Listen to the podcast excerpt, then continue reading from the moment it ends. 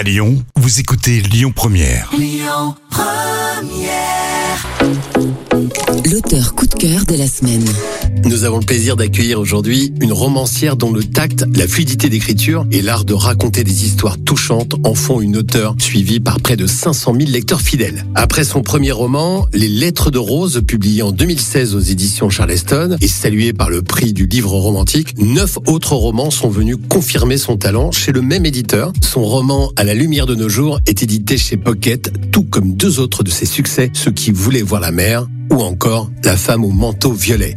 Elle vient nous parler de son dernier roman, une fresque familiale époustouflante entre New York et l'Irlande, Le souffle des rêves. Bonjour Clarisse Sabar. Bonjour. Quel succès construit en seulement 6 ans? Que répondriez-vous aujourd'hui à celui qui en 2010 vous lance Vous n'allez plus pouvoir vivre comme avant Je le remercierai parce qu'il avait tout à fait raison. C'était mon médecin. Euh, je venais d'avoir un AVC hémorragique, c'est-à-dire une rupture d'anévrisme. Et, euh, et mon médecin a choisi d'être très franc en me disant, vous ne pourrez plus vivre comme avant. Alors j'ai décidé de vivre mieux, tout simplement. Et il a eu vraiment raison de, me prévenir parce que ça m'a permis de, de réaliser que je pouvais vivre mes rêves s'il en avait envie. Alors ce roman, Le souffle des rêves, publié chez Charleston, nous plonge dans une double temporalité qui nous livre le destin de trois femmes fortes. Sans tout nous dévoiler, bien sûr, pouvez-vous nous en dire davantage?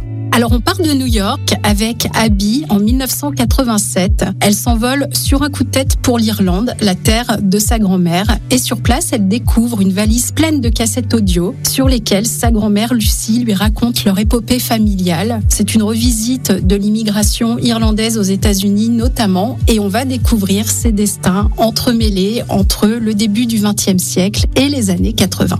Vous avez déclaré au journal Ouest France que vos romans, qui prennent souvent appui sur des faits historiques, vous demandent environ six mois d'écriture. Parlez-nous de votre processus d'écriture justement. Est-ce que vous avez des habitudes, le besoin de vous plonger dans une documentation? La documentation, c'est ce qui me demande le plus, euh, le plus de temps, plus que, l'écriture en elle-même, puisque dès l'instant où j'ai l'idée d'un roman, il me faut environ un an de recherche. J'ai vraiment envie d'embarquer avec moi mes lecteurs dans, dans ces époques que j'évoque, qu'il s'agisse des années folles, de l'immigration irlandaise. Je lis beaucoup, j'écoute euh, aussi des documentaires, je m'imprègne de photos d'époque. Vraiment, tout est, tout est construit autour de cette documentation. Parallèlement au succès du Souffle des rêves, les éditions Pocket publient À la lumière de nos jours, où là aussi on retrouve une saga familiale féminine. Trouvez-vous des points communs à vos personnages féminins? Alors mes héroïnes ont ce point commun qu'en fait au départ elles sont un petit peu perdues et c'est grâce au passé qu'elles vont pouvoir construire leur avenir.